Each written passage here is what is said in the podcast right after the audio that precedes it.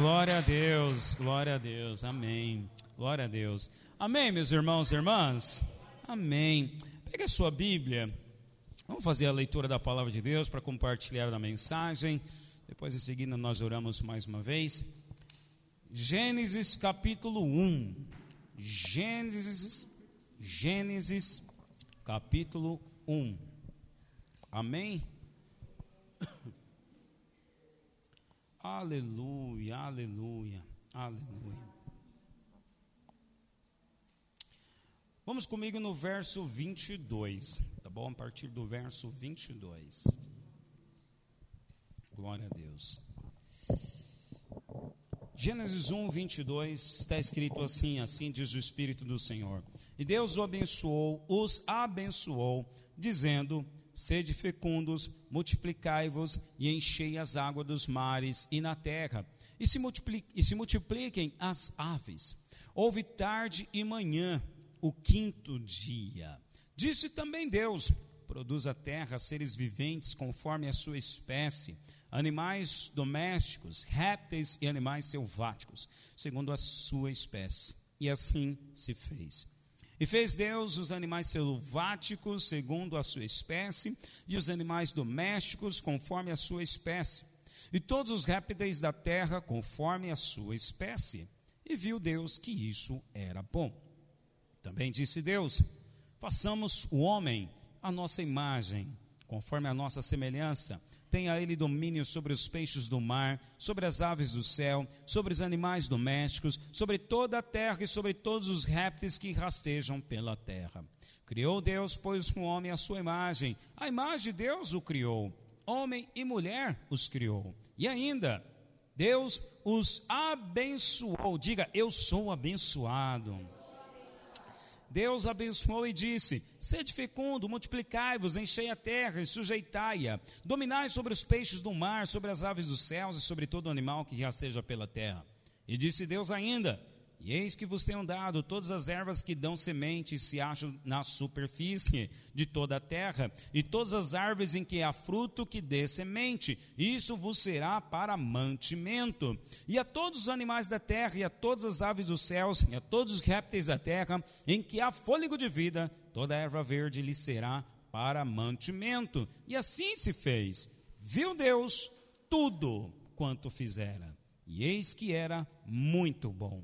Houve tarde e manhã o sexto dia. Diga amém, amém. Pai, em nome de Jesus, a tua palavra, Senhor, é viva, é eficaz, é espírito, é vida, a tua palavra é verdadeira. Senhor, seja a tua palavra, Senhor, verdadeira, e seja mentiroso, Senhor, o homem. Tudo aquilo que não provém da tua palavra, Senhor, é mentira. Deus, por isso queremos ouvir o que vem da tua palavra, Senhor. Libera o espírito dessa palavra. Ó Deus, que a nossa fé seja fortalecida, ó Deus, que a nossa alma seja santificada e que os nossos ouvidos estejam atentos, ó Pai, para ouvir ouvir o que o Senhor Deus tem para falar conosco. Em nome de Jesus e todos digam amém. Amém. Pode sentar, meus irmãos.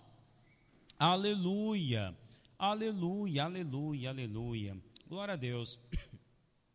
Olha só, nós lemos aqui Gênesis capítulo 1 a respeito da criação. Deus criou tudo, Deus criou tudo em seis dias. Em seis dias, Deus criou tudo: céus, terra, fez a divisão das águas, dos mares, fez o firmamento, que é a terra, e no sexto dia criou o homem. E logo que criou o homem, Deus o abençoou. E o sétimo dia, o que, que fez Deus? Descansou. Então, olha só. Sabe o que eu quero falar hoje? O tema da mensagem hoje? Deus levou seis dias para criar tudo. Deus, ele poderia, num estralar de dedo, ter criado tudo num dia só? Sim, porque a palavra de Deus diz que Deus pode fazer tudo até por um sopro, né? Jesus mesmo, né? Ele curou muitas pessoas assim numa palavra. Mas por que que Deus não fez tudo então no estralar do dedo? Numa liberada palavra, porque é pela palavra que tudo subexiste. E Deus disse: haja luz, haja firmamento. Então, Deus foi liberando a palavra. Mais interessante que Deus foi liberando a palavra, e pelo meio, e a palavra sendo liberada, as coisas iam sendo criadas. Guarda isso. A palavra sendo liberada, as coisas eram criadas, mas cada um no seu tempo e no seu dia. Deus poderia ter criado tudo num, no mesmo dia, numa questão de minutos, mas Deus assim não fez. Sabe por quê? E é sobre isso que eu quero falar. É porque Deus não tem pressa. Diga para o irmão que está do seu lado: Deus não tem pressa. Deus não tem pressa. É sobre isso, irmãos, que eu quero falar com você hoje. Eu fiquei meditando e meu filho vai ouvir essas mensagens, porque ele costuma ouvir, até falando com ele hoje sobre o que, que eu ia pregar. Primeiro eu preguei para meus filhos hoje. É um treino que eu faço até, para ensiná-los também. Porque uma coisa que eu percebi nos dois, nos dois, no Felipe e no Lucas, é que eles são muito apressadinhos. Esses dias, Maria, olha só, olha o que aconteceu com o Lucas. Lucas tem, vai fazer quatro anos. Ele queria, não, não lembro agora exatamente o que, que ele queria, mas ele queria alguma coisa lá, e a minha esposa falou assim: Não, filho, depois Aí ele falou: Não, mãe, mas é agora, eu quero agora. E começou a chorar, sabe aquele emburramento de criança? Começou a chorar. E o mais interessante, que foi aí que me despertou para eu meditar no que eu vou pregar para você hoje, foi o que ele disse, nós demos risada.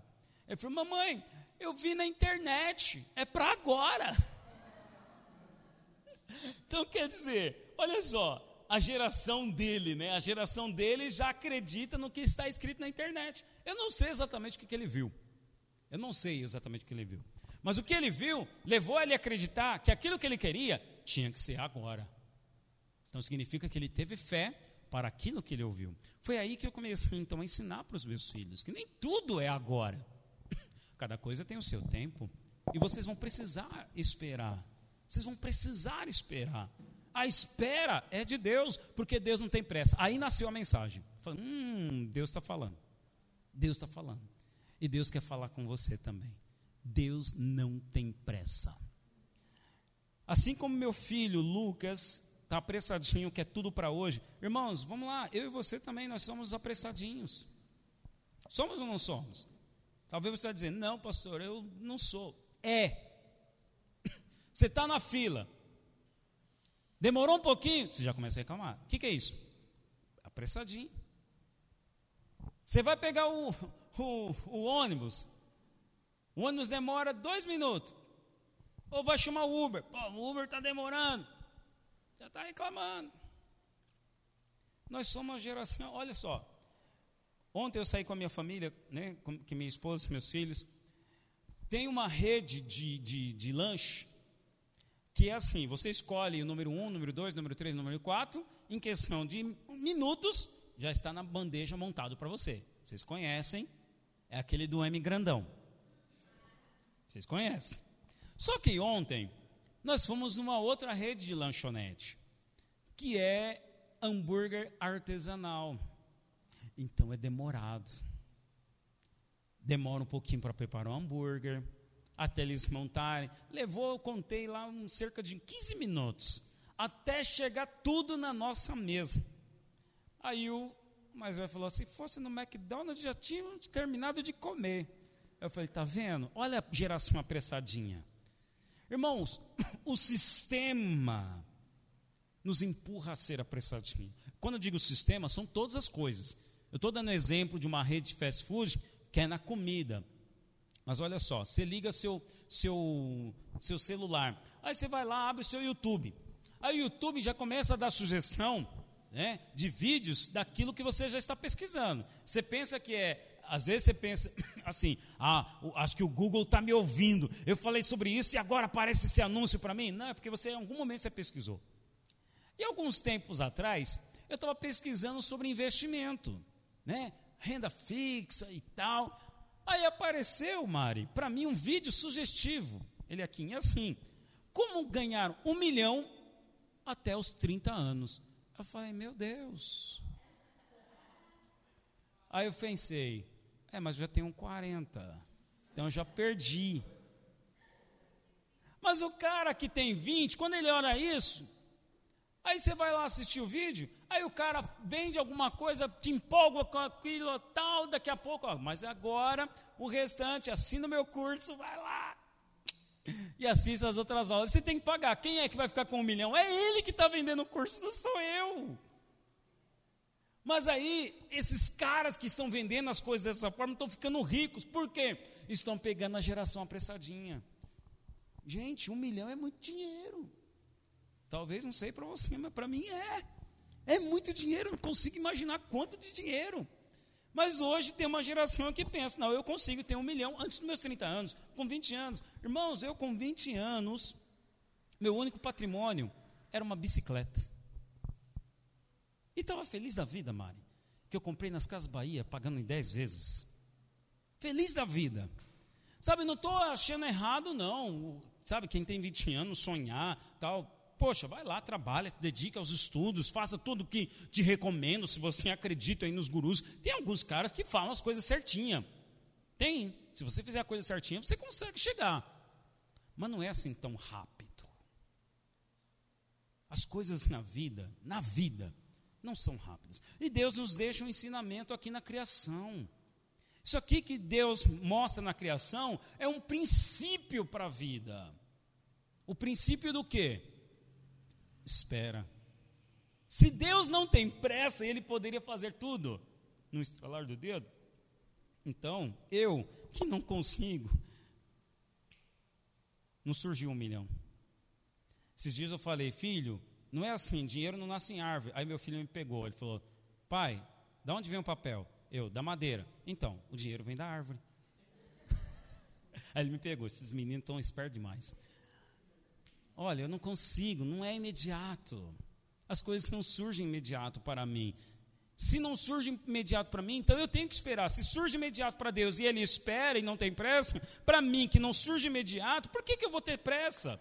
Aí o que, que essa pressa gera em nós? Olha só, eu vou dizer de mim, vou falar de mim, não vou falar de você não, vou falar de mim. Olha um vídeo desse, poxa, com 30 anos o cara já chegou a um milhão, eu tenho 43, então quer dizer que eu estou falido, que eu já passei os 30 e não cheguei no milhão. Você começa a se comparar. E quando você não tem aquilo que é vendido para você, você se diminui. É assim com você? Comigo é assim. Eu me diminuo. Falei, poxa, Perdi um tempo. Que, onde eu errei? Aí começa a avaliar, né? Onde eu errei? Será que eu gastei tudo? Será que eu não estou guardando? Que eu não estou poupando? Aí isso gera o quê? Vamos lá, você sabe. Ansiedade, Maria. Ansiedade. Ansiedade. É o que nós vemos. Pessoas ansiosas, ficando careca, porque ansiosa, ansiedade, Rafael criando manchas na pele. Por quê? Por causa da ansiedade. Úlceras na pele, são feridas? Ansiedade. Por quê? Que é a coisa logo para amanhã. O meu filho menor só chorou. Mas imagina, se eu deixar ele crescendo desse jeito, com esse perfil de comportamento, ele vai receber ainda muitos nãos na vida. Ele vai sofrer. Aí virar essa geração mimi, que não, não aguenta receber um não, que não aguenta esperar. Sim, eu tenho que treinar o meu filho porque assim como Deus não tem pressa, ele vai precisar aprender também que, olha, filho, nem tudo vai ser no seu tempo. Vai ter que esperar. Então, Deus, ele não tem pressa. E quando Deus criou tudo em seis dias, Deus estava deixando para nós um princípio. Espera. Aí você pergunta, tá, vou esperar. E o que, que eu vou fazer enquanto eu espero? Olha a dica, como Deus é tremendo. Irmãos, ler a Bíblia dessa forma é muito bom. O que, que Deus criou tudo antes? Antes do homem. O que, que foi criado? A natureza. Sim ou não? Concorda comigo? Deus criou a natureza. Depois criou o homem. No sétimo dia, ele descansou. Aí, vamos lá comigo, abra sua Bíblia. Mateus 6. Mateus capítulo 6. Quando Jesus vai falar sobre a ansiedade, a ansiedade da vida. Mateus 6, verso 25. Aqui é Jesus falando. Você já leu esse texto, mas eu quero que você leia agora com essa ótica, conectando a Gênesis 1. Mateus 6, 25. Por isso vos digo, Jesus dizendo, olha só, Jesus falando para você, falando para mim. quando estamos ansiosos. Por isso vos digo: não andeis ansiosos pela vossa vida, quanto que haveis de comer, beber, nem pelo vosso corpo, quanto que haveis de vestir. Não é a vida mais que o alimento e o corpo mais do que as vestes? Aí o verso 26, o que, que Jesus pede? Observai as aves. Mais adiante, ele vai falar: observai os lírios do campo. Jesus está falando para observar o que, irmãos? Aná. Pastor, o que você quer dizer com isso? O que eu quero dizer é o que Jesus está dizendo aqui, cara. Eu não vou interpretar. Não precisa de interpretação aqui. O recado e a mensagem está muito clara. Sabe, no começo do mês, eu fiz uma viagem de férias. Tiago, cadê o Tiago? Tiago está aqui. Eu olhei para lá, pensei que era o Tiago. O Tiago foi lá. No começo do mês, eu fiz uma viagem com a minha família. Nós fomos lá nas cataratas do Iguaçu. Foz do Iguaçu, fomos lá nas cataratas. Lugar lindo. Você olha assim, eu fiquei olhando. Meu, que maravilha. Aí eu fiquei olhando, meu, foi isso aqui que Deus criou. Perfeito, lindo. Aí, lá, o Tiago já foi. Um, tem uma passarela que você chega no lado brasileiro até um ponto. Você fica ainda muito distante da queda d'água. Fica muito distante. Alguém mais já foi lá? Já foi lá? Você fica muito distante. Aí são várias pessoas, os turistas lá passando na passarela, né, e falando espanhol e tal. Daqui a pouco eu estou assim, Aí eu olho para trás, aí tem um grupo assim, olhando para o nada, no meio da natureza e. Aí eu parei. Falei, opa, peraí. Eu vou observar. Porque Deus nos ensina em tudo. Eu falei, vou observar o que esse pessoal está fazendo. O pessoal, todos camisa vermelha, para identificar que era da mesma caravana. E eles estavam com um símbolo aqui, um, não, não consegui discernir o que, que, era. Tinha alguma coisa aqui pregada na testa. Mas eu percebi que era alguma coisa ligada ou ao hinduísmo ou ao budismo, não sei, mas alguma coisa assim. Aí no final, eu ouvi um deles falando assim: é que nós estamos buscando a paz através da natureza. Eu falei, uau. Aí na hora lembrei de Jesus aconselhando: está ansioso? Olhe para a natureza. Mas não é para você ficar olhando para a natureza e fazer. Um. Você não vai fazer isso. O diabo, irmãos, ele imita as coisas de Deus. O que esse pessoal estava fazendo, eles estão fazendo a coisa certa, da maneira errada. Estão me entendendo o que eu estou dizendo? Eles estão tentando encontrar a paz olhando para a perfeição da natureza. Pois se a natureza é assim, para eles, um ser do universo criou essa harmonia e essa harmonia pode vir para mim. É assim que eles acreditam. O Deus, com a perfeição que ele fez, a natureza, com a perfeição que ele alimenta as aves, ele também vai alimentar você. É isso que Deus fala para você. Então, se Deus não tem pressa, então o que, que eu faço enquanto eu espero? Olhe para a natureza. No sétimo dia, que foi o primeiro do homem, Deus descansou. E o que fez o homem? Ele trabalhou? Descansou junto com Deus. E quando a Bíblia diz que Deus descansou, irmãos, Deus não cansa. Não é um descansar porque, imagina, né? Deus, Adão ali sentado, o Adão, deu trabalho fazer essa terra, hein? Deu trabalho dividir essa água. Não, Deus não estava cansado. A palavra ali descansar é de contemplar. Sabe quando você faz um quadro? Eu não sei desenhar. Uma coisa que eu sei fazer bem, bom, eu acho que eu faço bem, né, é churrasco. Quando eu tiro uma boa carne, eu fico contemplando, eu tiro até foto, falei, nossa, isso aqui foi bom. Eu olho para quem sabe cozinhar, eu olho para quem sabe tocar, para quem, para os artistas aí que sabem pintar. Você fica o quê? Contemplando aquilo que você fez. Estão me entendendo? Deus estava contemplando o que ele criou, juntamente com Adão. Então Adão no primeiro dia estava também contemplando a natureza, que era a criação de Deus. E só a partir daí, da contemplação, desse dia de descanso, é que no oitavo dia em diante, Adão saiu para trabalhar dando nome para os animais. Olha o princípio aqui, irmãos. Você só pode sair para fazer alguma coisa depois que você contempla a presença de Deus. Pastor, eu não consigo. Olha para a natureza.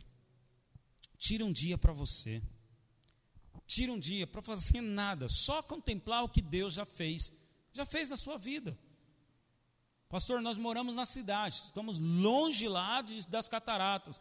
Meu, não precisa ir longe não, vai aqui no Parque do Carmo. Pastor, não tenho tempo para ir no Parque do Carmo. Tudo bem, fecha-se no seu quarto e contempla o que Deus já fez na sua vida.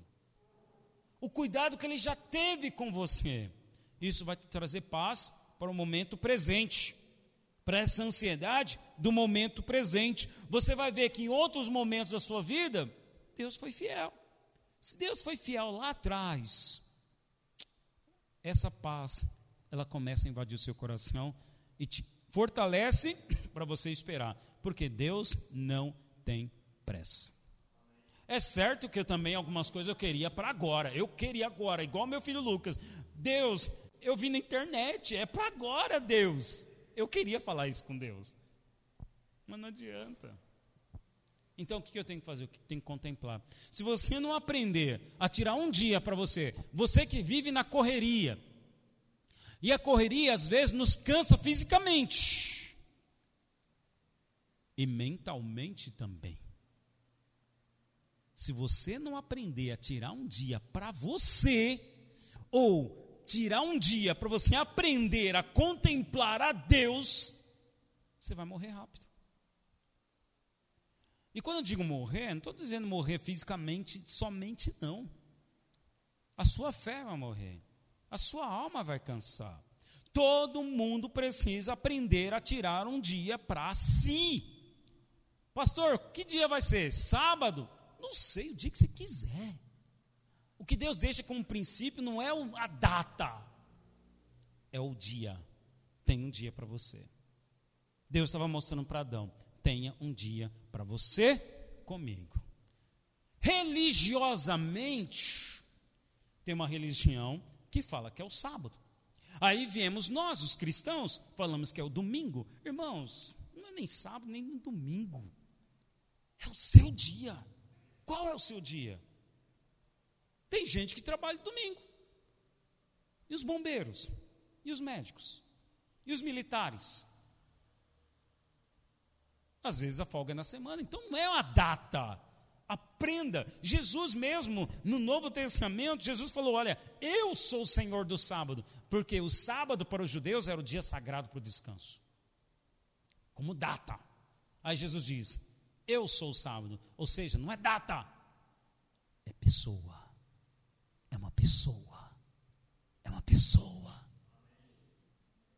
Se você aprender a contemplar essa pessoa, você vai encontrar o descanso.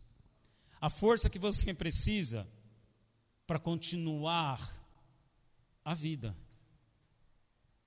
Porque a vida vai te apresentar outras situações de adversidade, as aflições da vida, que eu e você vamos passar. Então, o que fazer enquanto espero?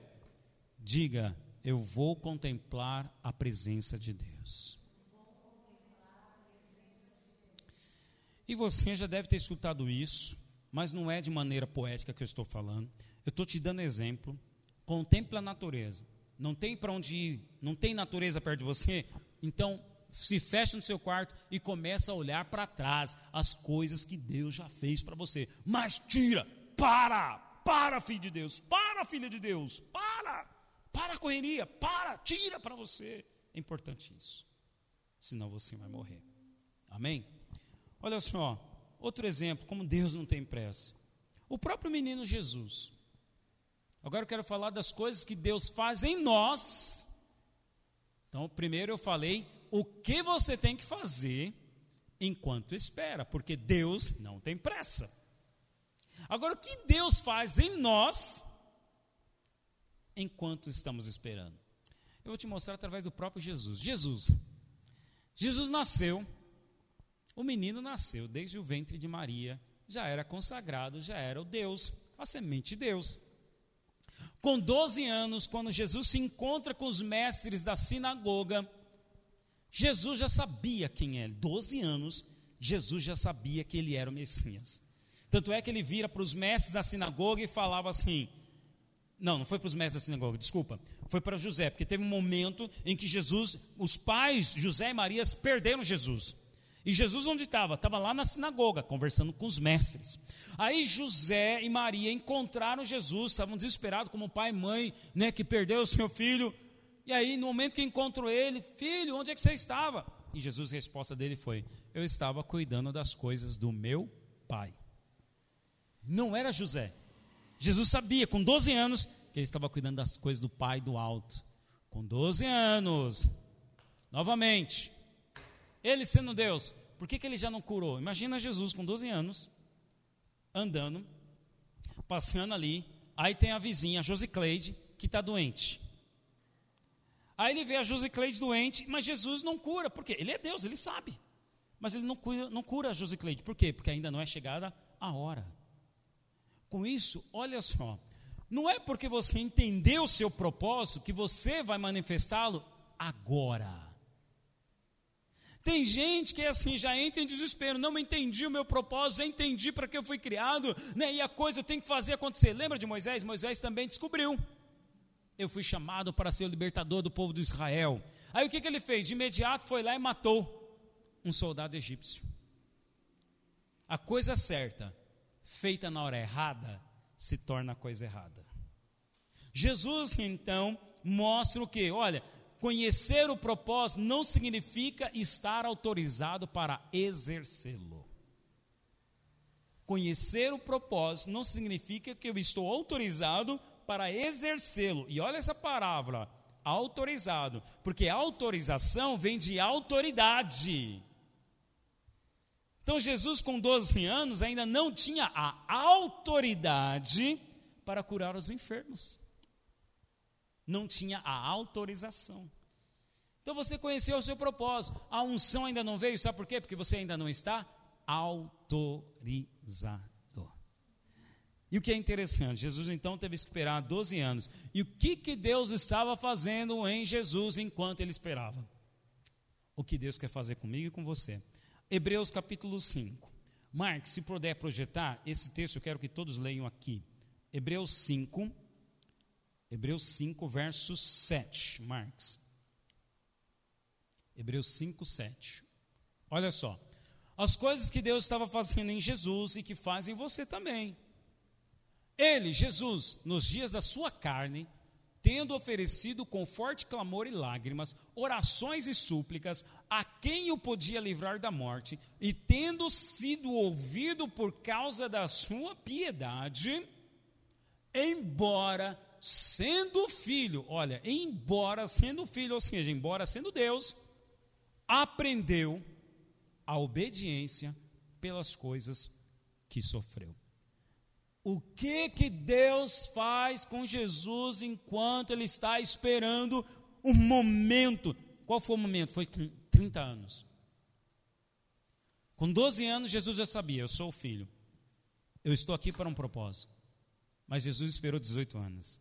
Só com 30 anos, ele fez o primeiro milagre, que foi transformar a água em vinho. Naquele momento, ele estava com autorização. Mas o que, que ele aprendeu dos 12 até os 18? eu estou jogando aqui dos 12 ao 18, mas pode se colocar mais tempo ainda. O que, que ele aprendeu? A obedecer. Pelas coisas que sofreu. Irmão, irmã, enquanto você espera, sabe o que Deus quer ensinar você? A obedecer. Só ganha autoridade quem obedece.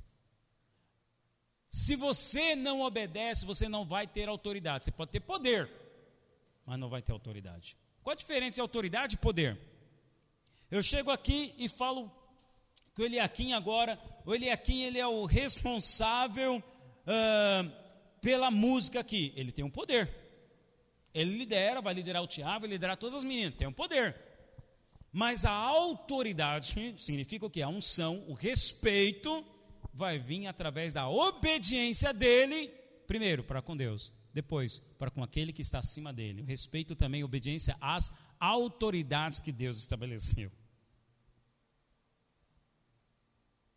Então, o que, que Deus nos ensina enquanto estamos esperando? Deus quer ensinar você a obedecer.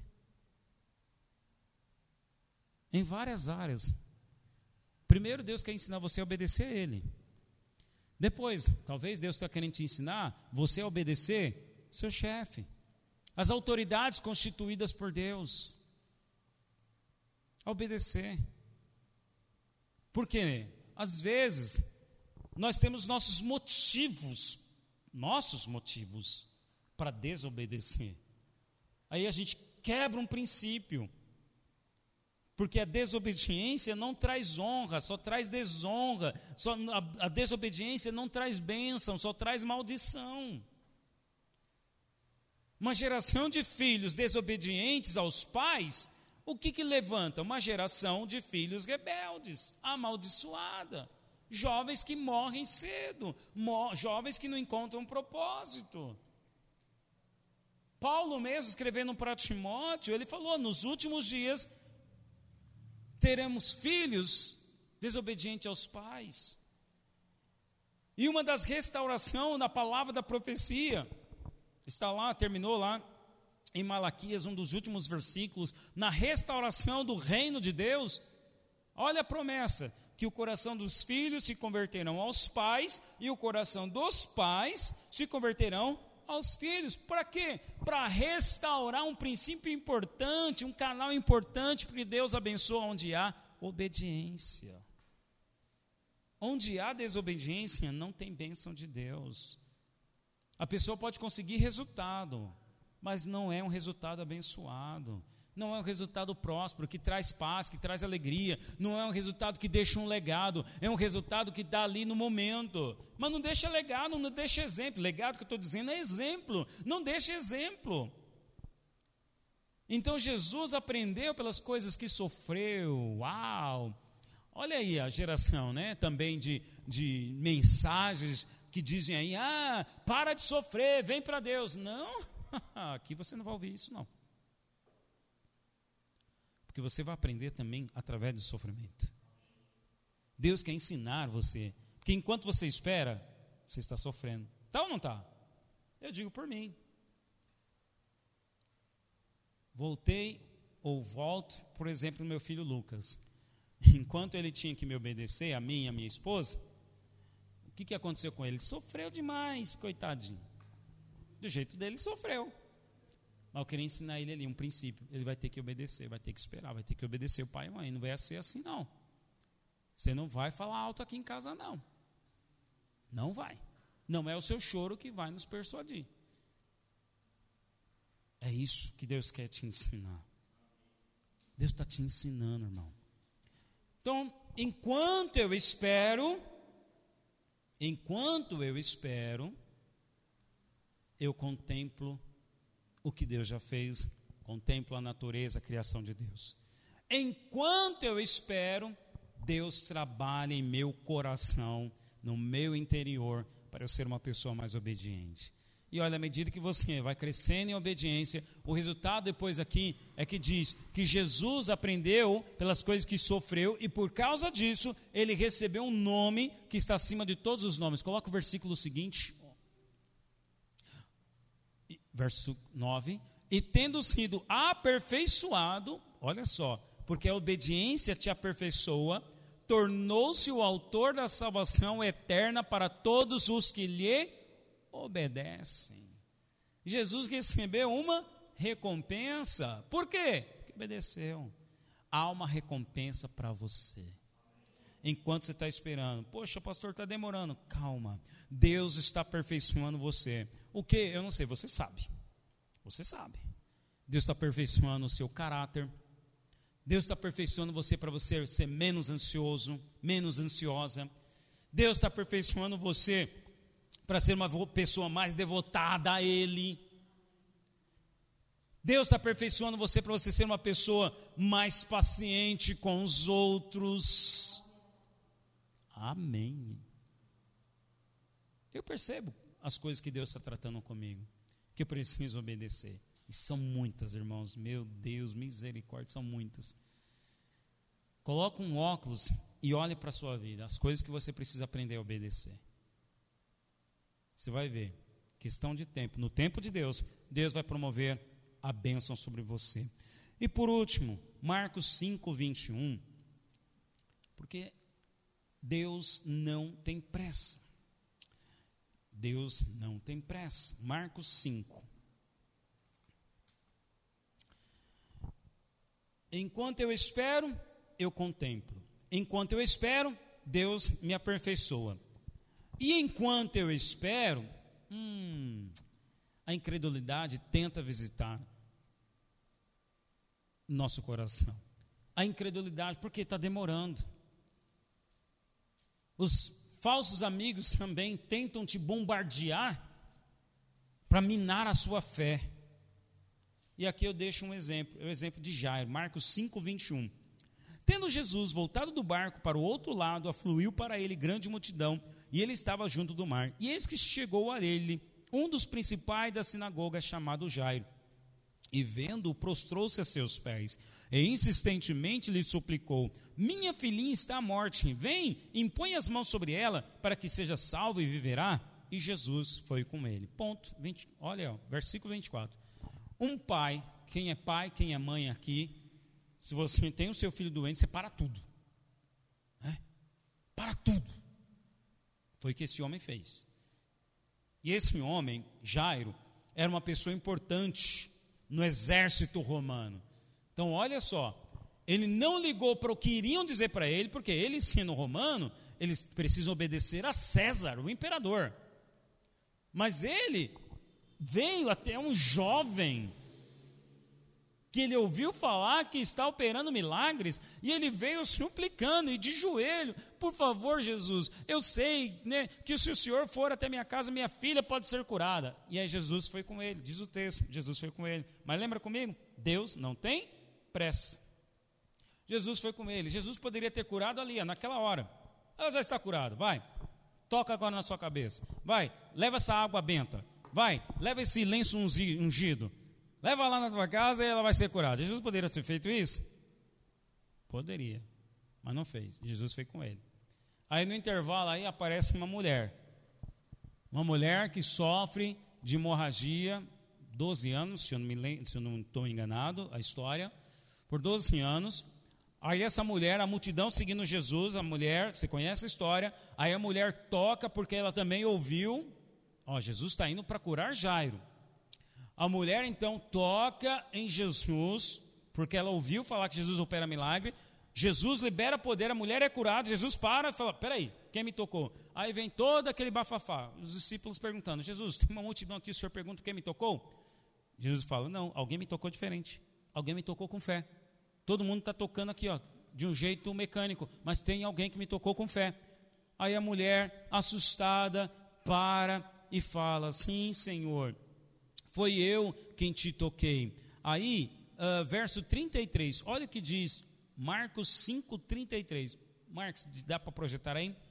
Então a mulher, depois que Jesus perguntou quem ela tocou, a mulher responde. Então a mulher, atemorizada e tremenda, tremendo, perdão, côncia do que nela se operara, veio, prostrou-se diante dele e declarou-lhe toda a verdade. Se eu perguntar para o Tiago, Tiago, como foi o seu dia ontem? O Tiago, como homem, como bom homem, vai falar assim: Ah, foi legal. Mari, como foi seu dia ontem? Menino, nem te conto. Ontem eu fiz visitar, fui no shopping, comprei. Ai, não, vai contar toda a verdade, toda a história. Não estou dizendo que isso é da Mari, estou dizendo que isso é da mulher. É ou não é, irmãos? É assim. O homem é papo reto. A mulher não é, não sei, é da natureza. Imagina Jairo. Meu Deus. Ah, o que, que tem a ver essa mulher falando essa história agora? Jesus, vamos logo. Jesus parou para ouvir a história da mulher. Deve ter demorado. Eu estou imaginando aqui. Verso 35. Marcos 5, 35. Falava ele ainda. Olha só. Demorou. Jesus está falando. Aí chegaram alguns da casa lá do Jairo e que disseram: Tua filha já morreu, por que você ainda incomoda o mestre? Imagina a cabeça de Jairo. Eu sabia. Essa mulher fala mais que a boca. Se Jesus tivesse ido logo, desde o começo, pegou o trânsito aqui na Radial Leste, no meio da multidão, ainda chega essa mulher aqui contar toda a história. Gente, vamos, vamos humanizar a Bíblia um pouquinho. Passarei isso na sua cabeça? É, vamos, humanizar que eu digo é isso. É você entender que tem pessoas reais vivendo uma história aqui. E chega alguém para dizer, não incomoda mais ele. Às vezes não chega ninguém para te falar. Às vezes o diabo só vem na sua mente. O negócio não está acontecendo, vou parar de orar. Meu casamento não tem jeito. Meu filho não é curado. As dívidas eu não saio. Meu emprego eu não sou promovido. Meu dinheiro não rende. Só decresce. A minha vez nunca chega. Vou parar de orar. No pensamento. E às vezes chegam pessoas para dizer assim: é verdade, ó. Conhece o José lá? Ó? Ele também está aqui já faz 20 anos na empresa, nunca foi promovido. Ainda chega gente para apontar o pior para você. Sabe, Rafael, você está novo aqui na empresa. Calma, você está só empolgado. Ó, oh, mas sabe, ó, oh, o fulano lá, faz 30 anos que ele está aqui, ó, nunca foi promovido. Aí você fica na sua cabeça. Aí você já está com problema com seu marido. Aí chega uma outra e fala: É, isso é nada, menina. E meu marido, uma, uma draga. Ele não é coisa enviada de Deus, é coisa mandada do diabo. Aí você começa a concordar com o que os outros estão falando. Entende o que eu estou dizendo? Você já está mal. Aí chega uma outra pessoa que também está mal. Juntou um mal, juntou quem está mal com mais alguém que está mal, gente, coisa boa, não vai, o papo não vai fluir legal. Não vai fluir legal. Voltemos à história. Eu estou falando tudo isso que eu estou humanizando para você, para você entender o que está acontecendo, porque Deus não tem pressa. Aí Jesus, verso 36, Jesus, sem acudir a tais palavras, disse ao chefe da sinagoga: Não temas, crê somente. Aí tem mais, ó. Jesus, contudo, não permitiu que alguém acompanhasse senão Pedro e os irmãos Tiago e João. Hum. E o interessante é que Jesus falou: a menina não está morta, ela apenas dorme. Não tenha medo, crê somente. A menina não está morta, ela apenas dorme. O que, que Jesus está ensinando, irmãos? Eu estou, eu estou esperando, mas Deus não tem pressa. Deus me ensina a obediência. Deus me, me ensina a contemplar a natureza. E Deus me ensina aqui a outra coisa. A sua mente vai pensar muitas coisas. Muitas pessoas também vão chegar para falar muitas coisas também. Então, não fale o que está na tua mente, fale o que você crê. O que eu estou sentindo? Medo. Não vai dar certo. Meu negócio não vai dar certo. Minha célula não vai se multiplicar. Meu casamento não vai restaurado. É isso que eu estou sentindo. Mas o que eu creio? Eu e minha casa serviremos ao Senhor, é o Senhor quem edifica a sua igreja, é o Senhor quem salva, Ele me escolheu, Ele é quem me plantou neste lugar, eu fui colocado para ser cabeça e não cauda. Olha só, uma coisa é o que eu sinto, e a outra coisa é o que eu falo. É isso que Jesus está ensinando. Jair, você está sentindo isso, mas fala isso. Tanto é isso, irmão, que eu estou falando que é tão, tão verdade, que os que trouxeram a notícia ruim, Jesus falou: vai para lá Entra aqui comigo, só Pedro, quem é? Pedro, Tiago e João. Por que só entraram esses três? Porque eram os três que estavam acreditando. Nessa hora você também tem que cercar de pessoas que acreditam. Você tem que cercar de pessoas que têm fé. Cuidado com quem você anda. Se a pessoa, como eu falei, se eu estou ruim e eu encontro com outra pessoa que está ruim, vão ser dois ruins. Mas se eu estou ruim poxa, eu estou vendo aquele irmão, ele está bem, eu vou me juntar a ele, eu vou procurar ele, eu vou me encher com a fé dele. É isso que Deus está falando, sabe? Deus faz coisas impossíveis. Você acredita que Deus faz coisas impossíveis? Porque é isso que Deus está falando para Jairo. Jairo, não não tenha medo, creia somente. Porque Deus faz coisas impossíveis. Se Deus faz coisas impossíveis, então espera. Se Deus faz coisas impossíveis, então espera, porque Deus não tem pressa. Vamos colocar em pé, vamos orar. Aleluia. Aleluia.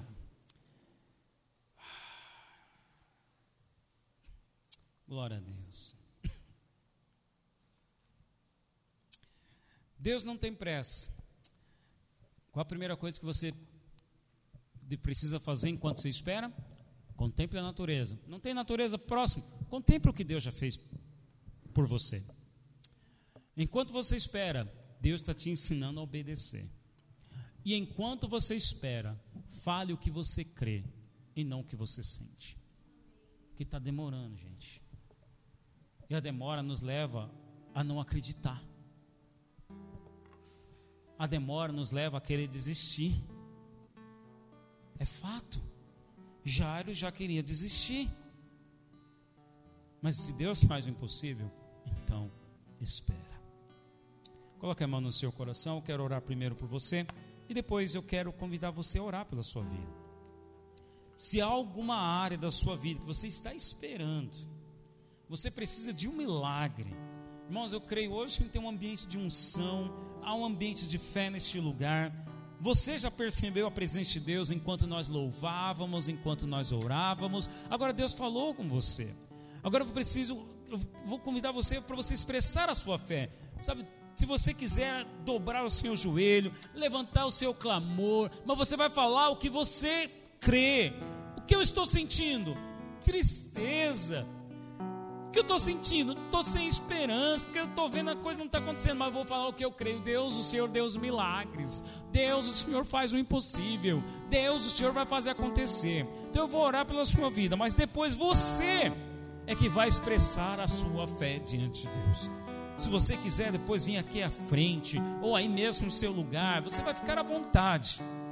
Mas depois que eu orar, a banda vai tocar um hino. Mas não é para você cantar, é para você orar, você falar com o Pai. Amém? Senhor, obrigado por essa palavra. Obrigado, Deus, porque o Senhor cuida de nós. Nos ensina a confiar, nos ensina a esperar, Senhor. Ó oh, Deus, as notícias ruins chegam, as circunstâncias tentam nos abater, Senhor. Pai, os amigos pessimistas, Senhor, são pior ainda, Pai. Por isso, nos cerca, Pai, de pessoas, Senhor, que nos encorajam, pessoas que têm mais fé. Eu preciso, Senhor, de pessoas que tenham mais fé do que eu, Pai. Cerca minha irmã, meu irmão, de pessoas que tenham mais fé do que ela, Pai. Oh Deus, pois sozinho não conseguimos andar. Principalmente quando nos sentimos, Senhor Deus, que está demorando. E o Senhor Deus faz o impossível e precisamos aprender a esperar. A minha oração, Pai, é que a graça do Senhor venha nos aperfeiçoar, nos ensinar a obedecer. Oh Deus, nos ensinar a contemplar a tua presença, a encontrar a paz por meio da tua criação, a encontrar a paz por meio daquilo que o Senhor já fez em nossa vida. Oh Deus, cura o nosso coração, cura a nossa fé e faz, faz, faz acontecer, Senhor o que é a tua vontade sobre nossas vidas, enquanto esperamos, em nome de Jesus. Enquanto a banda canta, ore agora a sua vida. Se você quiser sair do seu lugar, venha aqui à frente. Quiser dobrar o seu joelho aí no seu lugar, fique à vontade. Mas eu quero convidar você a não ficar passivo, a não ficar olhando a banda tocar e nem cantar, mas é você falar com Deus o tempo